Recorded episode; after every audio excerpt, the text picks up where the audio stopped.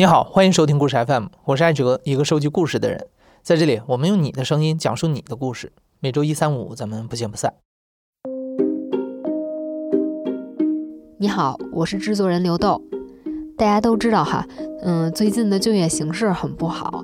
我最近也跟一些失业的听众聊了聊，嗯，其中就有不少人提到说被裁员之后找不到工作，也想过有没有可能自己租个店面做点小生意什么的。那作为一个普通的打工人，如果说想着自己开一家小店，那就要拿出过去几年辛辛苦苦攒下的工资作为最初的投资，这撒进去的都是活生生的人民币。那你自己作为老板呢，就需要自己解决各种问题，自负盈亏。想想都知道，这里面面临的风险可是比在公司里上班大多了。不真的去干，你可能很难具体想象会经历什么。这究竟要怎么一步步的进行筹备？在开店的过程中，你可能会遭遇什么？那干这个事儿真的能挣钱吗？今天的故事也许就能给你提供一个思路。呃，我是阿弗拉，今年三十三岁，生活在北京，是两个咖啡店的店主。嗯，这就是我们今天的讲述者阿弗拉，他现在是北京两家小咖啡店的店主。在决定创业之前呢，阿弗拉真的是一个非常拼的打工人，他经常加班到半夜，也经常失眠，就连睡不着的时候，脑子里想的就还是工作的那些事儿。他过去主要有两段工作经历，一是在某著名的新媒体公司做内容营销，另外一个呢是在某实体经济的投资公司做咖啡厅相关的业务。在二零一九年，他主动辞去了月薪大概两万多的工作，决定自己创业，开一个咖啡小店。你看，我在职三年，基本上我离职的时候，我的小孩是一岁多。其实当时也是说，两个人在商量，我们俩不管是男生还是女生，谁在外边去负担家里的主要的经济来源都可以，但是前提是我们认为应该有一个人在家里会比较方便。那最后决定就是还是妈妈嘛，妈妈先来。我应该是在写辞职信之前的一两个月，我开始有这么一个小小的盘算，想的是说，我不太愿意就是真的背上家庭主妇这四个字儿。作为一个曾经在职场里边横冲直撞，你知道吗？就是去开疆为公司开疆拓土的人，你是很不甘心的。这样一个想法，那你能选的范围加上你自己的一个背景，我手里有的资源，那也许就是你开一个咖啡店是比较好的选择。因为这样，你你自己当老板，我的时间是在我手里的，我可以去 hold 住我的家庭，然后我自己的这个事业，那我就。反正你做生意，你想你算好一笔账，你不要先想着说这笔账一年之后能生成多少钱，你想说一年之后这个钱我要亏了，我这个家庭吃得消吃不消。那当时您觉得自己能承担的数字是多少？三十万，三十万以内，这也是我们当时手里唯一的一些积蓄，就是我们俩在北京是没有买房子的，那就这笔钱如果说亏了没有了，至少我们也不是处于一个负债的状况。阿芙拉的老公呢，是她在投资公司的同事，工作非常稳定，收入也足以负担这个家庭的开销。他非常支持阿芙拉的想法，所以综合各种条件，开咖啡店这件事情看起来是很有可行性的。那有了之前行业内三年的工作经验，阿芙拉算是节省了不少前期调研的功夫。他所做的第一步就是算账，做预算。看看这些有限的钱应该要怎么花，房租、装修、设备、原材料等等都要盘上一圈儿。然后第二件事儿就是确定店铺的位置。但其实这个选址是有一个前提的，就是你要想清楚你要做的是一家什么样的店，你的店它的定位是什么。我知道的就是有些店能挣，你比如说像胡同店。他把钱的这个成本、预算成本花在装修上，是因为，哎呀，没有那么多人会去胡同天天的逛，那你就要想办法让你的店有名儿，你要去做投放，花很大的精力在宣传这件事儿上。这个思路就是跟做电商是一样的，对吧？就是阅读以及转换这样的一个思路。那我我不愿意去做那样的一个生意，我希望的生意就是呃，我想把这个生意做到像煎饼一样简单，因为国外有很多这样的东西。咖啡这个卖这个东西，它的它的这个商品的属性决定了它一定是吃复购的钱。那么什么样的人需要复购？比如说，你可以选定写字楼，什么样什么样的地方写字楼密集，以及这些公司是不是稳定啊？如果你看一个，比如说某某 SOHO，你觉得哇人气好旺啊，就是最潮的公司都在里边。半年以后你再看，一年以后你再看，你会发现你的客人不知道去哪儿了。如果是写字楼的话，你要知道它是大平米还是小平米。我说了太多那个商业机密。如果是两百平以上的公司的话，说明它的倒闭和变动指数比较低，那相间接对你的生意也是有帮助的。当时我记得我开着车在望京，我绕了两个星期，跑了每一个我认为有可能的点儿，然后蹲在那儿，打开我的手机去搜这附近的我想做的品类、同行业的外卖的量，然后去算，刨去它的成本，就是我预估的一个数，开始算账，跑了很多个点儿。盘到最后，我在望京盘到一个非常合适的位置。我觉得北京应该是很难再找到像这种情况的位置，比我房租更低的了。我房租就一万块钱，但是就是美中不足，你就要牺牲。这个位置就是很小，寄居在水果摊儿里边。我是店中店来的，它不是一个独立的门店，它要跟别人共享空间和共享门槛儿。但是它的价格和位置非常的合适，它在一个十字路口上，对面就是著名的。互联网大厂 就是人流量非常的大，而且整条街的餐饮的门店是可以为你带来一些客流的。考虑来考虑去，我跟我老公回家一商量，我觉得我我老公就是直接说拿下，一下像吃了一个定心丸一样，我就要去，我就正油要不要冲？他说你冲，我说好嘞，我然后第二天我就赶紧我就上，你知道吗？你想想那会儿可是二零一九年。当时的世界里是没有疫情的，而且咖啡在当时还是一个大热门的行业。一边是精品咖啡第三波浪潮开始，小店如雨后春笋；另外一边呢是瑞幸遍地开花，撒着真金白银教育全国人民喝咖啡。整个行业看起来是一路高歌猛进，形势一片大好。所以阿弗拉没有再犹豫。这个小小的外带窗口式的咖啡店就真的开业了。开业第一天的时候，我觉得很新鲜啊，因为没有没有自己做过一线销售。我第一天的主要的感受，我记得第一天有一件真的比较有趣儿的事儿。我 就是我招的那个小哥哥，他长得比较好看，岁数非常小，然后人也比较正经，不是那种很油的小男生。他在老老实实的做东西，然后给客人特别认真的试喝，说您尝一下我们家这个东西，这个是什么什么口味的。然后当时有一个大厂的男客人，因为他挂着工牌，我们都看得到，就来了，就说你这咖啡一般啊，但是我就冲你这个，冲你这张脸，我明天也得来。然后就是就是他的同事显然是对这些事儿已经见怪不怪了，但是我当时我那小哥哥站在那儿，脸歘一下就红了，我都看到他的耳朵根儿都是红的，然后他就不敢说话，他就低着头过去了。然后我就想说怎么办呢？我就是大概打了个岔过去救了他一下，就是互相帮助了。刚开始的时候会遇到各种各样的事儿，也会有的人就会当着你的面，呃说。啊，怎么这个地儿这环境开咖啡店啊？问题就来了，就说啊，这能活了活得了吗？能活得成吗？然后你是说试喝，就是你就得放下这个姿态，把这东西拿到他面前，说您帮我个忙，是帮我们试一下怎么样？喝完以后他绝对，如果你真的产品够硬的话，你会看到他立刻就变脸，他就说嗯，东西还不错，哎，这谁谁谁同事，咱买两杯吧。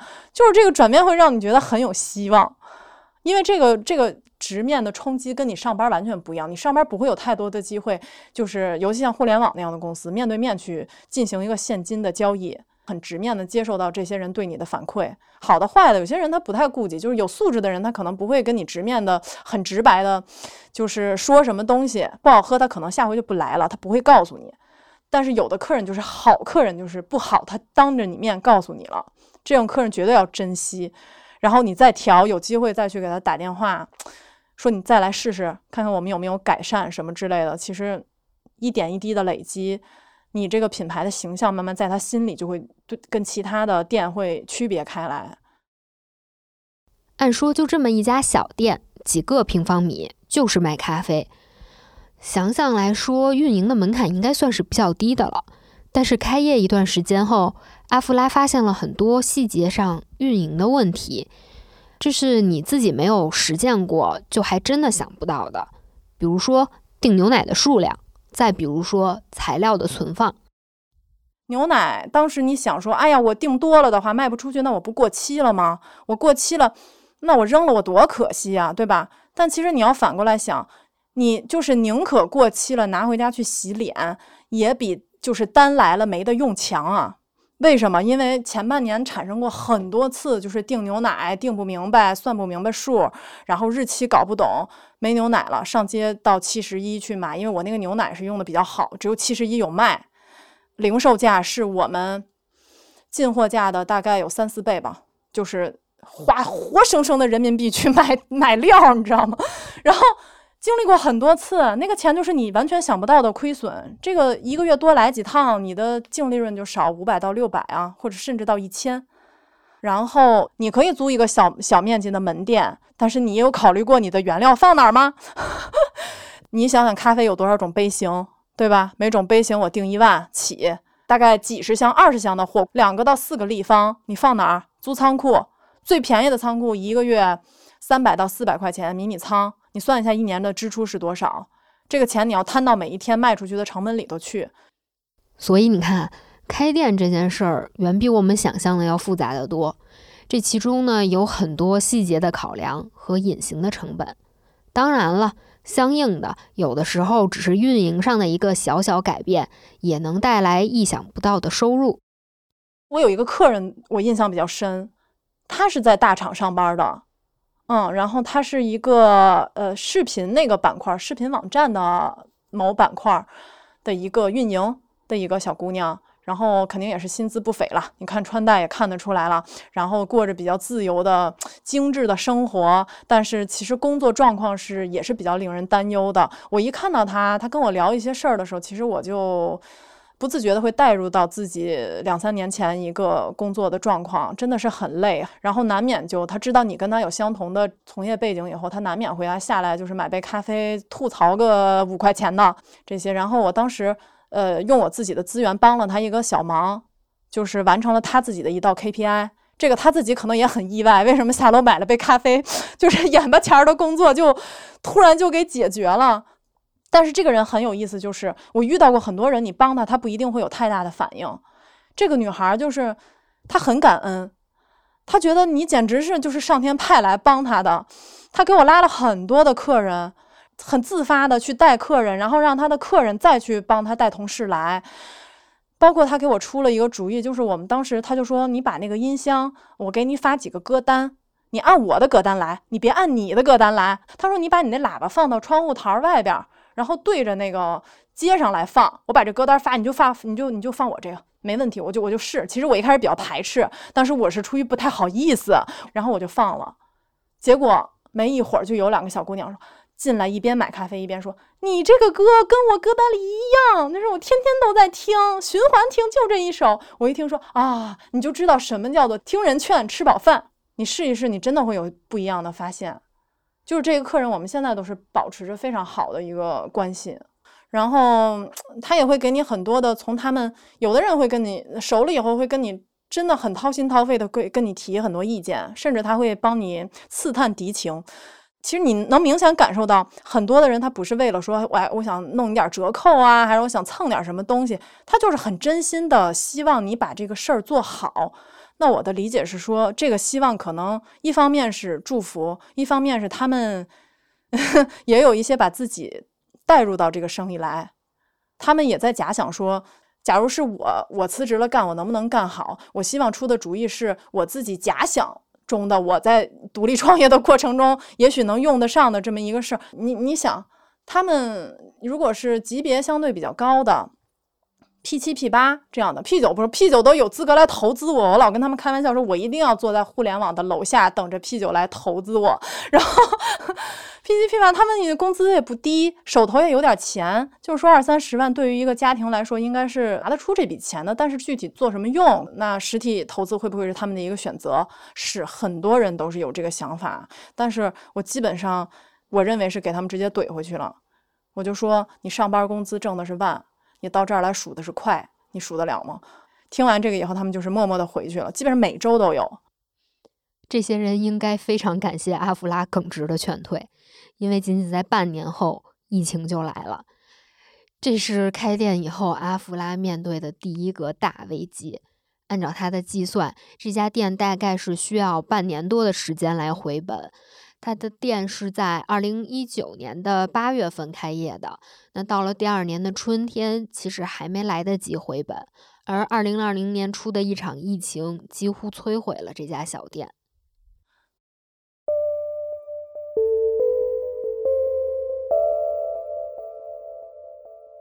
当时四月份，我真的是绝望了。为什么要绝望了？就是因为我已经从开始拿我老公的工资来填窟窿了。你房租必须得交，对吧？你人员的工资你必须得发。就是我老公是比较委婉的，他不会说不支持，他一直是以很支持的态度来潜台词透露一些信息。他说你要不要再重新算算这个账？他说我们是大概手里的钱还能够支撑到，比如说三四个月这样子。说这三四个月你大概有没有数，对吧？如果不行的话，我们要不要就是及时止损？但是，就是我的之前的一个人生经验，就是你在绝望的时候，还是要多坚持一下下。我真的是秉承着这个在撑，就是你那那时候已经出现睡不着的状况了，结果没想到五月份打平了。可能是我感觉六月份是第二波那个疫情，就是除了过年以外，六月份第二波疫情来，我感觉大家已经麻木了。就是不管是不是 A B 班，你能很明显的感到那些人戴着口罩出来在街上走的时候，有一种就是无畏的勇气。他们就是带着一种无所畏惧的勇气出来生活，就是大家要生活的一种心态。就买咖啡啊，这个东西也分淡季旺季。五月份一热就开始走旺季，然后那个钱就开始回来了。哎，我一看这个状况，哎，那我就不管了，我就不想那么多了，别别别别想什么这个那个的了，我们就再凑点钱，把下半年房租交了，就接着卖嘛。差不多跟我预计的差不多，预计是六月份打平。八到十二个月回本儿，然后加上疫情，差不多是拖延了，往后顺延了两个月左右。哇，这好不容易回本了，好像可以喘一口气了。但是又来了新的问题，因为阿弗拉发现这一家店呢，累死累活经营了一年，到头来好像并不挣钱。说白了，这样一家小店是吃不饱的。受制于面积，店里呢只能放下一个一米二的冰柜。那你想想，能储存多少奶呢？哪怕生意再好，每天也就能出三百到四百杯的量，所以每个月的收入是有天花板的。这是小店模式不得不面对的问题。生意想要继续做下去，就要想办法去解决。就是第一家店这个面积以及这个产出，以及您每年下来的这个数字，就是食之无味，弃之可惜。那我要思考的是商业模式，我的店要不要复制？有哪些条件是可以复制来用的？去年就开始又开始找，就是又重复了一下第一家店的流程，然后就又找了一个也是一万块钱的店。这家店的三元桥肖云路，按理说是一个比较好的位置，但是今年就遭灾了。遭了大灾，它是一条很长的美食街，入口是两头儿，我是挨着靠西的这个入口的，本来是一个非常好的位置，就是进人的大口，每天所有周围三元桥的写字楼的人都从这个入口进来去吃饭。我当时就是看中这个人流的位置才盘的这个店，而且我也花了转让费四万块钱，特别小的一个盒，就是所有人听到这个这个价格都吃惊了。我当时特别有信心，我说这个人流没有问题。结果疫情一来了，必须配合人家防疫的那个控制嘛，就是把这口给封了。他说可以，你开店，我没有让你闭店啊，你可以正常营业，你也可以出外卖，但是外卖小哥进不来，要自自提取餐的客人也进不来，他们只能站在马路上，隔着你的一排的外摆，隔着墙一个就是一米一米五左右的墙，这么挥着手喊商家，就是喊咖啡，咖啡呀，美团二，然后那边你就听着喊什么。嗯，酸辣粉儿，酸辣粉儿，就所有外卖小哥都是在扒着墙在喊，就是很搞笑，又就是又想笑，又觉得自己很心酸，又觉得整条街的人都很心酸的一个状况。但是你也无能为力，就是我觉得越到这个时候，你就越得逼自己，你你你不能躺平。我前两天发了一篇公众号，就是写的你你总得做点什么，因为这是最坏的时候了。你把你能想出来的还能做的事情一项一项的去做，这个时候你没得选，你都你都不要去想这个事儿有没有用，你就做。你以前没打过的折扣，你先给，你不要去考虑这个折扣下来以后再恢复原价卖，就是客人接受能不能接受，你也不要去考虑说这个。人家有人叫出去参加市集什么的，以前是觉得麻烦，哎呦，拔机器呀，带机器，别考虑，就上，我可以，我先接了，接了之后，我把我的困难拆分成所有的细项去执行它。哎，你听到这儿是不是已经觉得很糟心了？问题连着问题，看起来是没完没了。但这还不是阿芙拉遭遇的最糟心的事儿，你再听听下一件。他最初开这家店呢，是想自己当老板，能有更多的时间来照顾家庭。因为这个店铺走上正轨，雇佣的员工技能熟练之后，他就可以不用每天去店里了。但是这又涉及到另外一个问题，就是你作为一个老板，要如何管理员工，如何确保这个独自看店的员工也能好好干活？在这样一家只有两位雇员的小店里。你肯定没有办法实施大公司那种严格冷酷的管理手段。小买卖的基础就是人对人。阿弗拉最初相信一种很朴素的价值观，就是将心比心，对待员工先讲良心，后讲规章制度。但是今年他遭遇了一场没想到的劳动纠纷，让他受到了很大的冲击。我招了一个小姑娘，就是她在我这边入职了三个月就怀孕了，就是等于刚转正就怀孕了。怀孕之后呢，这个女生我对她非常好，全程。我真是把她打心眼里当成是自己家里人来照顾。为什么？因为我也是在公司怀孕的，我也是在公司干着活生的小孩儿。她就是所有生活上的细节，我我可以说是尽到了一个比他家人还负责的地步。他家人给他买的东西，他下不下不了口，什么钙片大，我自己给他买的进口的钙片儿。每天为了给他补充维生素，我就定果切。然后他入职前三个月，我为了让他避开那个早高峰。我自己跑去帮他开店，但是是按正常八个小时制发的工资，其实没什么别的原因，一个是为了鼓励他，就是坚持下去，就是你既然选择了的话，你就好好干，我能承担的，我们尽量去承担。然后我是接到了一个客人的投诉，客人给我打的电话，就说问问说，哎，他说你们这儿是不是不不营业了呀？下午现在，他说我看见你们店里头有人在睡觉，我说他是趴着休息吧。他说不是趴着呀，他是躺着。他说我们同事路过好几天都是这样。我说也没好意思进去买，怕打扰人家休息。然后就查了下监控，我的监控只能查四天，我查到三天，他都是在固定的时间，就是早班的同事下班以后，然后离他距离他下班时间还有三个小时，他基本上少则四十分钟，多则一个半小时，完全是躺着在度过的，而且门是关着的。就等于他在正常营业时间关门睡觉了，你懂吗？就给我隔壁房东打电话，房东大姐就说，过完年就这样了，就意思你请这人，说就是很讽刺的那种人，开玩笑的，就说你还这生意还干不干了？这老板也不来店里头，员工跟店里头躺着睡觉。我当时一听，我脑袋都炸了，你知道吗？我很震惊，然后我就给他打电话，我是先问他，我说你最近有没有不舒服？我说产检都正常吗？我先问，他说没有，我好的很。我这就舒服着呢，我还能干呢。我说，你看有这么一个投诉，你看一下是什么情况，对吧？你给我解释一下，好歹。他就他的回复就是，啊，我就是睡了，你怎么着吧？你要想开我的话，你发什么，你直接给我发过来就行了。他说，就意思他就不想跟你聊，他要挂电话。结果我是认为，其实是已经达成一致了。三月十四号我给他下的解除劳动合同通知书，我四月份的时候接到的。仲裁听的电话说你们被人告了，然后我就开始捋这个事儿，我把所有他入职到现在的事儿，所有的事儿连起来，我发现就是他就是为了一个社保。我又找律师去咨询，他就说你是被人下了套了，人家肯定是有准备了，提前咨询好的，所以才敢那么理直气壮的，就是你知道吗？违纪，以及跟你说你想开什么，你直接开给我。我懂，我我其实开它，我是本来想说，如果你要赔偿的话，那么你的双就是孕妇是 double 嘛，她是十个月不满一年，N 是一双月工资，我是没问题可以给你的，这个金额我吃得消。我没想到这个游戏大战就开始了，他诉的是什么内容，你知道吗？他不是说诉赔偿金额，他诉的是说要求恢复继续履行。那结果有两种，如果第一我赢了，那他就一毛钱拿不到。如果说我输了的话，你知道要赔什么吗？你要赔他从开除他到那个到那个仲裁结果出来这段的工资加保险。仲裁结果出来之后，他肯定是已经生产了，他可以直接进入产假，就是这个津贴你也得给他赔八个月的工资。他工资是六千五，你算一下多少钱？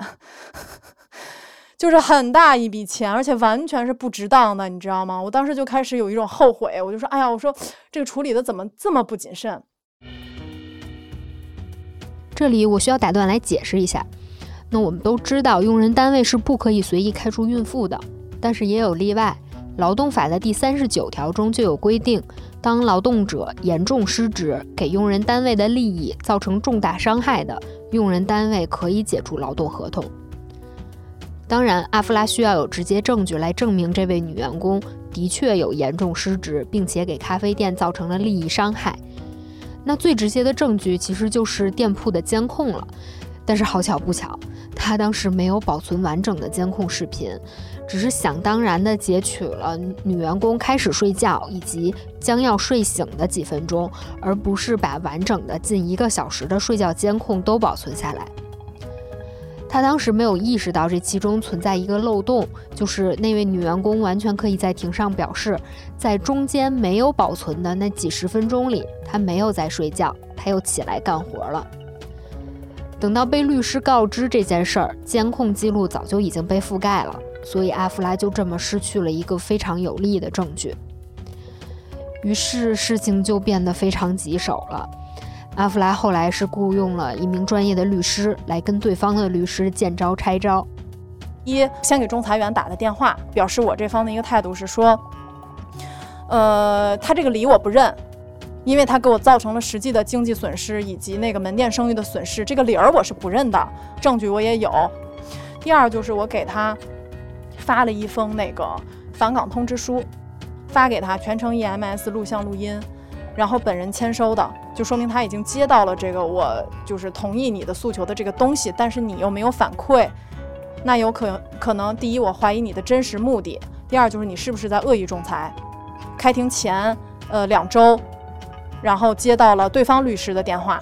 我很平静的，就是跟对方律师说，我说这个事儿也不是呃很复杂，大概是我肯定是倾向于调解的。呃，如果金额合适的话，这个事儿就这样，您这边省事。我说我我跟我的律师也省事儿。我说那仲裁员就更高兴了，因为他本来就不是很好判的一个案子。我通过我的那个咨询，我也大概有这么一个判断。这场仲裁呢，最后还是开庭了。在庭上，对方律师表示同意和解，双方最后商定的赔偿金是一万元。虽然这门官司啊，最终还是算是比较顺利的解决了，但是这件事儿给阿芙拉留下了不小的心理阴影。她晚上睡不着，又觉得生气，又觉得委屈。然后她的老公就开导她说。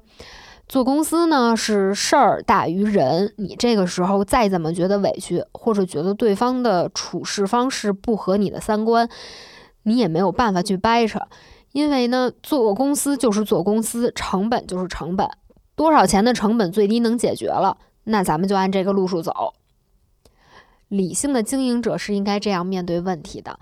阿夫拉也听了老公的劝慰，不过他也在思考。在经历了这些之后，自己还有没有勇气去坚持原来的价值观？但还好，有人给了他答案。你知道吗？人就是这样，你同样的是给予关心和鼓励以及空间，有的人就去真的是去告你，还是觉得不满足。有的人就说：“姐，我们知道状况不好，我帮你多开俩小时，你不用给我算的工资那么死。我跟这个店挺合得来的，我希望这个店能做好。”一视同仁的状况下，不同人的反应就让你觉得好像，哎，我也不亏。前天那个小孩就是说，因为我在跟他掰扯那个，让他去交个电费，他们那个电费起充要三千块钱起充。我说能不能少缴一点，对吧？我希望我自己现金流充裕一点。然后人家就说不行，我们这儿就是多少多少钱起充就不行。然后那个咖啡师小男孩儿他就给我打微信说：“姐，你要是那个嗯不方便的话，我工资可以缓缴，你不用那么按时按点给我发，说我自己撑得住的。我就希望咱们店嗯别黄，我就想 继续干，就很朴素的，就是。”来说这个事儿，我就很感动。这种人就像金子一样闪闪发光。我觉得这个世界已经没有这种员工了，你懂吗？嗯，明白。所以现在这两家店是一个什么样的状况？现在是亏呀，因为第一家店的已经回本了嘛。但是你有第二家店以后，你只能拿第一，就是算总账，第一家的钱来补第二家的。嗯，那所以说，就是现在回头看，从一九年到现在三年了，相当于这三年就没挣钱是吗？哎呀，你要你要是算总账的话，应该是没有挣，真的。去年去年挣出来的钱，基本上今年上半年也投的差不多了，可能有，要是你要算总账有余粮的话，应该不会超过五万。那假设说您还是像原来那样上班，这三年应该也能挣不少钱了吧？那必须的。但是你不能本末倒置，挣钱这个是一方面的，看你怎么挣了。呃，其实别的收获还是很多的，就是你换位去思考。以前你上班，你就会觉得，哇，这什么项目？哎呀，老板是个傻逼，然后就说怎么让我干这种事儿啊？就给我这几个人也不给我钱，我这能干吗？你能干，你来干干来。换位思考以后，你就会真的是进入另外一种人生。如果你自己想得开的话。老板，老板就是要挨骂，就是要受罪，就是你要立体的去上帝视角去思考，看得到未来的人才能挣得到钱。嗯，二一年吧，去年就是去年算是整体来讲最好的一年，包括一店门店的收入也好，我个人的机会也好，因为你知道去年有很多大厂。就是手里有钱，那有一家他就瞄准了这个咖啡行业，他可能看了我的简历挂在网上的简历，他觉得这个人从之前的一些从业背景到现在自己创业的背景是比较符合他们招一个就是孵化项目的这么一个呃就是把控人的这么一个角色，想去聊。但是我的态度就是说，我说你如果需要一些顾问或者兼职性质的，我说我 OK。但是我现在目前第一，我必须家庭需要我；第二，我自己的这个小事业我是没有打算放弃的。结果他给我的回复，他说有没有考虑过做一些更大的事情，来更大的平台跟我们一起？你可以把你这个小摊儿收了，对吧？别干了，反正也挣不着钱，你跟我们来吧。就是咱们聊一聊，反正我们这儿薪资预算很充裕的。但是你在我听来，你知道他我可能说的这个话还是比较柔软啊，我忘了当时聊了很久以后他具体的用词。但是当时在我听来，他的话真的好刺耳啊！你等于你在跟我说，你看你现在这男人也没钱，你把你这孩子掐死跟我得了，我有钱啊，我们还能生新孩子，你懂我的心理吗？我听完以后，我就觉得，嗯，我想这人怎么这样啊？然后我就想说，你让我掐死我的孩子？我说我再好孩子赖孩子，那是我的孩子，我已经明确的跟你讲了。我说这个事儿，我还是我认为我还是想干的。起码我觉得现在他不是一个累赘，他也有一份责任感在。我算是一个莫名其妙的社会责任感比较强的人。就人家夸我一句说，哇，你创造了就业岗位。我就是是是，我还真就只 创造了就业岗位。那你也觉得也是，嗯，好像某个层面来讲也能自我安慰一下，因为这个你要想清楚的是，你这个生意从开始，从一开始你的这个体量跟规模，它就不是能让你发财的一个事儿。嗯，有可能它就是你一个练手的项目，你可以这么去思考，也有可能它是你的第一家店。人家以前就有人问我们说啊，你们这么小的摊儿，你们是连锁吗？我说是第一家。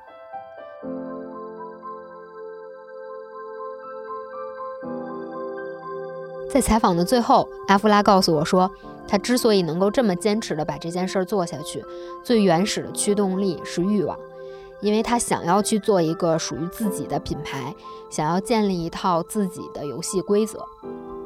在公司里的工作呢，固然是旱涝保收。但是可能终其一生都不可能实现这样的一个目标。在他创业的这三年里，他自己有了飞速的个人成长，跳出办公室划定的那个圆，他对于人性、社会、商业规则都有了更进一步的认识。所以，他觉得现在还远不是要放弃的时候。今年，他又给自己找了一位合伙人，有合适的人一起并肩做事，他还将探索更多的可能性。在节目的最后，我们插播一条征集信息。